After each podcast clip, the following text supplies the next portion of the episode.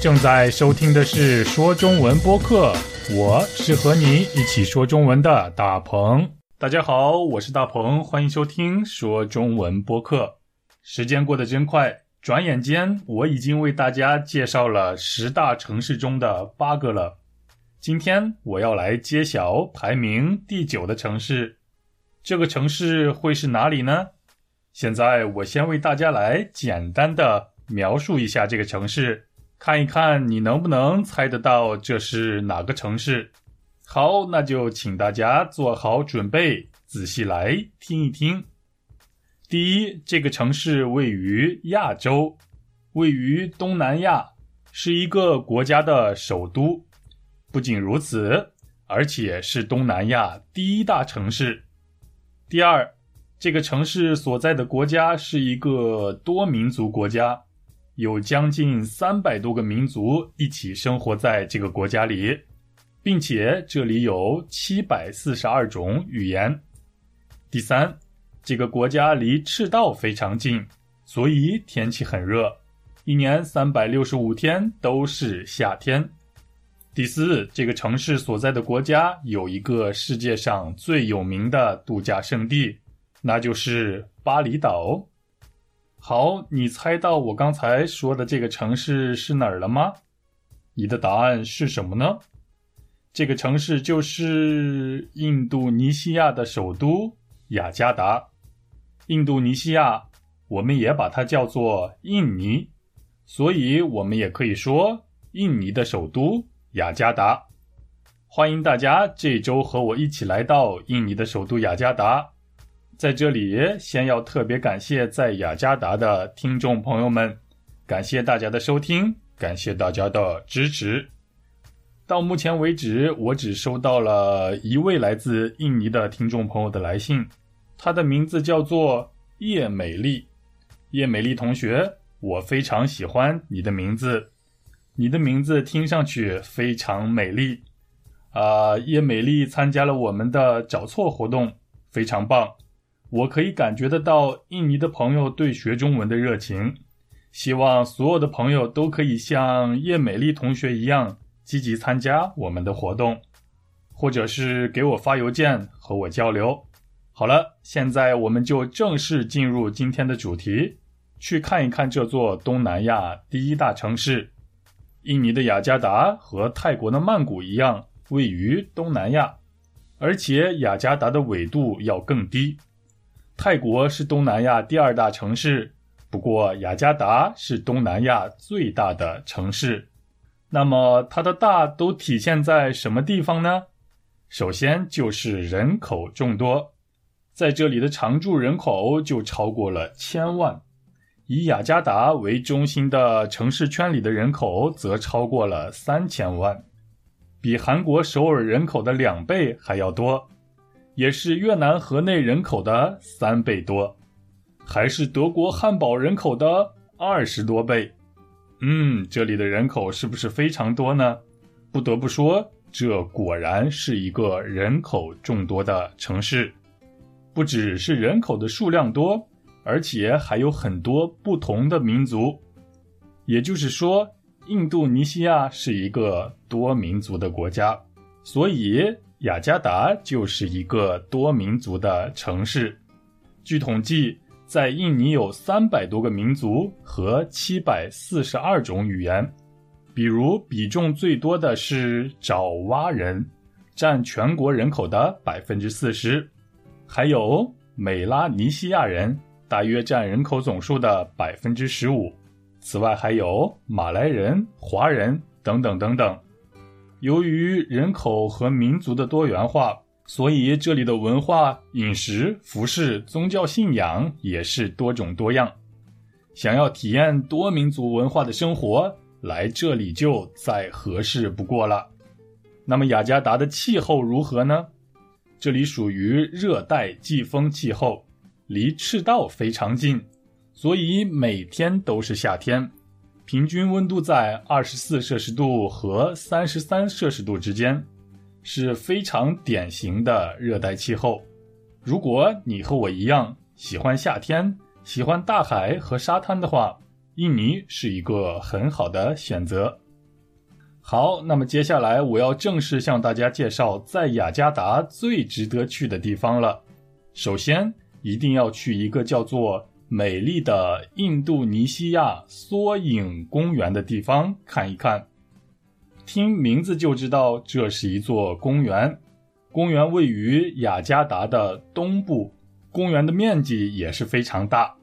美丽的印度尼西亚缩影公园在一九七五年就建成了，但是在一九八四年才正式开放。印度尼西亚缩影公园的特色就是把所有印尼最有特点的地方、最有特点的文化都放在了这个公园里，让大家不必跑遍全国，就可以看得到全国最美的风景。体会到全国各种文化，吃到全国各样的美食。换句话说，这个公园就是一个缩小版的印度尼西亚，绝对是一个超值的地方。在公园里还有文化表演、庆典、各地美食，特别是在周末和节假日期间，活动会更多。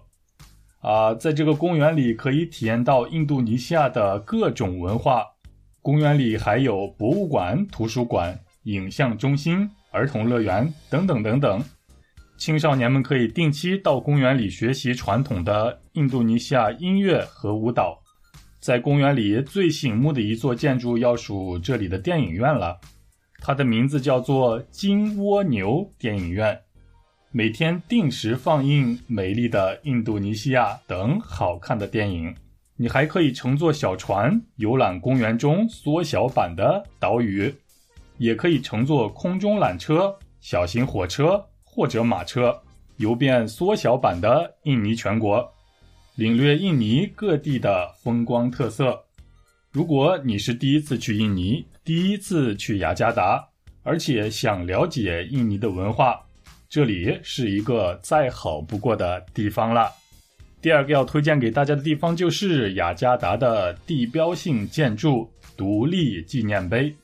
独立纪念碑位于独立广场之中，独立广场就位于雅加达的中部地区，又叫做莫迪卡广场。印尼语中的“莫迪卡”就是独立的意思。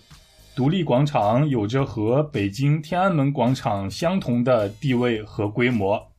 四周的街道宽阔而整齐，道路两边种着各种各样的花草树木。在广场的北边就是总统府，也就是总统住的地方。东北方是印尼最大的清真寺，叫做伊斯蒂赫尔大清真寺。西边的街上有中央博物馆，东边就是火车站。广场的南边则有一组非常壮观的雕塑。据说这些雕塑是根据一本叫做《摩诃婆罗多》的古书中记载的故事情节雕塑而成的。如果你知道这个故事的话，那么你会对它更感兴趣的。此外，在纪念碑西侧的公园里还有一座音乐喷泉。如果你感到天气非常热的话，可以去那里凉快一下。从喷泉里喷出的水会根据不同音乐的节奏而变化，十分有节奏感。总结一下，独立广场是一个去雅加达时必须去的地方，一定要去看一看。嗯，下面是我要推荐给大家的第三个地方。其实这个地方是我最想去的地方，也是我觉得最美丽的地方，那就是雅加达的千岛群岛。如果只听名字的话，可能你会觉得这里有一千个岛组成。不过实际上，这里只有一百一十个岛屿。这些岛屿在一起组成了一个很美丽的区域。像这样有很多岛屿组成的区域，我们就把它叫做群岛。这个群岛形成了一个航海胜地，也是一个度假胜地。从雅加达的北岸坐船，大概只需要半个小时就可以到达最近的一个岛屿。在一百一十个岛屿中，只有十一个岛上有人居住。在这十一个岛上，一共大概居住了两万人，而且剩下的将近一百个岛屿中，有的是无人岛，有的岛被私人所有，有的则是自然保护区。对于生活在城市的人们来说，这里是潜水和水上运动的天堂，也是享受沙滩和阳光的最好的地方。除了刚才向大家介绍的这三个地方以外，在雅加达还有好些很有意思的地方等着大家去探索、去发现。背上背包，买张机票，叫上你的朋友，一起出发吧。我们都说民以食为天，到了雅加达吃些什么？接下来我就跟大伙说一说印尼的美食。印尼菜和大多数东南亚料理比较相似，口味比较重。在做料理时，经常会使用到椰子汁、胡椒、丁香、豆蔻、咖喱等各种调味料。在餐桌上更是经常可以看到辣椒酱。需要注意的是，在雅加达的很多印尼人都信奉伊斯兰教，所以他们不吃猪肉，而是以牛肉和羊肉为主。但是在巴厘岛的印尼人，也可以把他们叫做巴黎人。巴黎人恰恰相反，他们信奉印度教，不吃牛肉，而是以猪肉和鸡肉为主。因为天气比较热，印尼当地人一般不喜欢吃热饭、热菜，不喝热汤，在饭后有喝咖啡和喝茶的习惯，而且比较喜欢喝红茶。但是也有不少人就喜欢喝茉莉花茶和绿茶。在印尼最有名的一种菜系叫做巴东菜，喜欢吃辣的朋友们不妨试一试。其中我最想尝一尝的一道巴东菜叫做巴东牛肉。巴东牛肉是由牛肉、生姜、洋葱、香叶、辣椒、咖喱等为主要的食材做成的一道料理。这道菜的口味鲜辣，超级下饭。对于年轻人来说，有着很大的吸引力。这种鲜辣的口味儿再加上牛肉鲜嫩的肉质，是喜欢重口味食客的最佳选择。吃过了大鱼大肉以后，请来一点儿清淡的、爽口的料理吧。我推荐大家去吃一吃爪哇炒面。顾名思义，这是一份炒面，但是这是一份普遍而不普通的炒面。在很多餐馆都可以吃得到，一份爪哇炒面的价格大概在人民币三十元左右，可以加一些咖喱作为调料。另外，炒面的配菜也是十分丰富的，有西红柿、鸡蛋、鸡肉、虾片、香葱、蘑菇等等。可以说，爪哇炒面既有营养，味道又好，而且便宜，有着印尼料理的特色。如果你特别喜欢吃面食的话，可以去尝一尝。